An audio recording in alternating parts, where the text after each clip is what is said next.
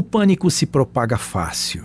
No entanto, a única alternativa prática, eficiente e racional é ter calma. Observe como as coisas funcionam. Se você estiver num avião lotado e uma pessoa estiver assustada com a turbulência, o pânico não se espalha. Mas se seis ou sete pessoas estiverem abaladas e manifestarem isso, é bem possível que esse pânico se comunique para os demais passageiros e a coisa poderá ficar feia. Embora a calma seja um agente moderador em qualquer circunstância, ela não é tão eficaz em se propagar quanto o pânico. Uma biblioteca geralmente é um lugar tranquilo. Sabe por quê?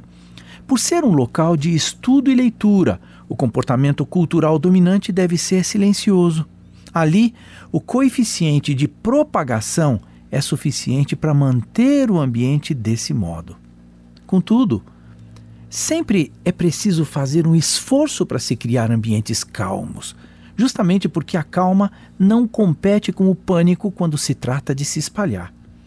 Estou tocando nesse assunto devido ao que se observa nas mídias sociais nesses dias de isolamento eu tenho a impressão de que elas foram projetadas para maximizar o pânico. A calma é sempre abafada, mas o pânico é amplificado. E para agravar ainda mais, as pessoas descobriram que o pânico é uma ótima maneira de ganhar likes, ao mesmo tempo que as agências de notícias de obter lucros. Mas isso não melhora as coisas simplesmente multiplica a raiva e o medo. Se o pânico for útil, é claro que você deve provocá-lo, mas raramente é. Então, aqui vai a minha dica. Fique fora dos excessos. Existem muitas coisas a fazer melhores do que espalhar pânico e notícia ruim. No final das contas, estar atualizado sobre notícias a cada minuto é uma armadilha.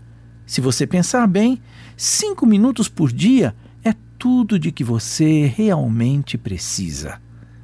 Eu sou Abraham Shapiro, profissão Atitude